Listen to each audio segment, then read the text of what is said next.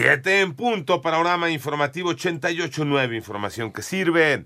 Yo soy Alejandro Villalbazo en el Twitter y en TikTok, arroba Villalbazo13. Es lunes 3 de abril, Iñaki Manero. La Fiscalía General del Estado de México aseguró inmuebles presuntamente relacionados con la empresa que dio el servicio del globo que cayó en Teotihuacán, en el que dos personas fallecieron y una menor resultó lesionada. Por otro lado, Fernando Iram Zurita Jiménez, señalado como responsable de operar un desvío de 142 millones de pesos en seguridad alimentaria mexicana, fue vinculado a proceso por los delitos de delincuencia organizada y operaciones con recursos de procedencia ilícita.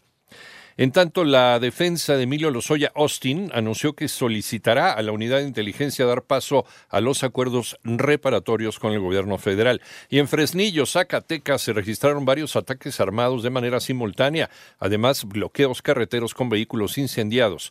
Autoridades reportaron un saldo de seis personas fallecidas.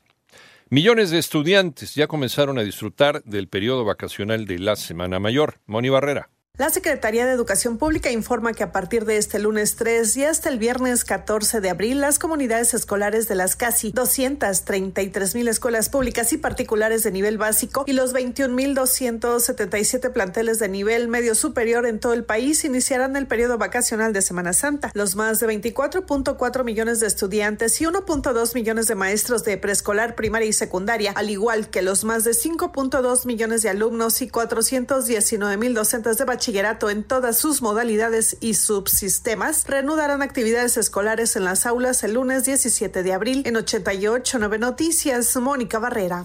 Siete de la mañana con cinco minutos. Ya comienza una nueva etapa en el Instituto Nacional Electoral. Toño Aranda. Lorenzo Córdoba difundió su último videomensaje como consejero presidente del Instituto Nacional Electoral, debido a que su periodo al frente del instituto concluye este lunes 3 de abril. Lorenzo Córdoba detalló que se retira del INE, dejando una institución que tiene una de las mayores cifras en aceptación y credibilidad pública. Reconoció la defensa que ha hecho la ciudadanía de la institución electoral ante los intentos de la reforma que erosionan la democracia mexicana. Agradezco a las y los ciudadanos que han permitido que en México tengamos democracia e instituciones que la protejan cuando la sociedad quiere y defiende sus derechos y sus intentos de regresión autoritarias están condenados al fracaso. Larga vida al INE y larga vida a la democracia mexicana. Para 88.9 Noticias, Antonio Aranda. En el panorama internacional, el Papa Francisco salió del Hospital Gemelli de Roma luego de permanecer tres días bajo atención médica debido a una infección en las vías respiratorias.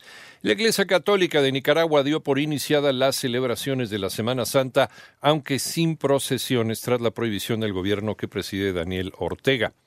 Además, la Fiscalía General de México entregó al gobierno de los Estados Unidos a Jorge Iván Gastelum Ávila, alias El Cholo, identificado como el jefe de seguridad de El Chapo Guzmán.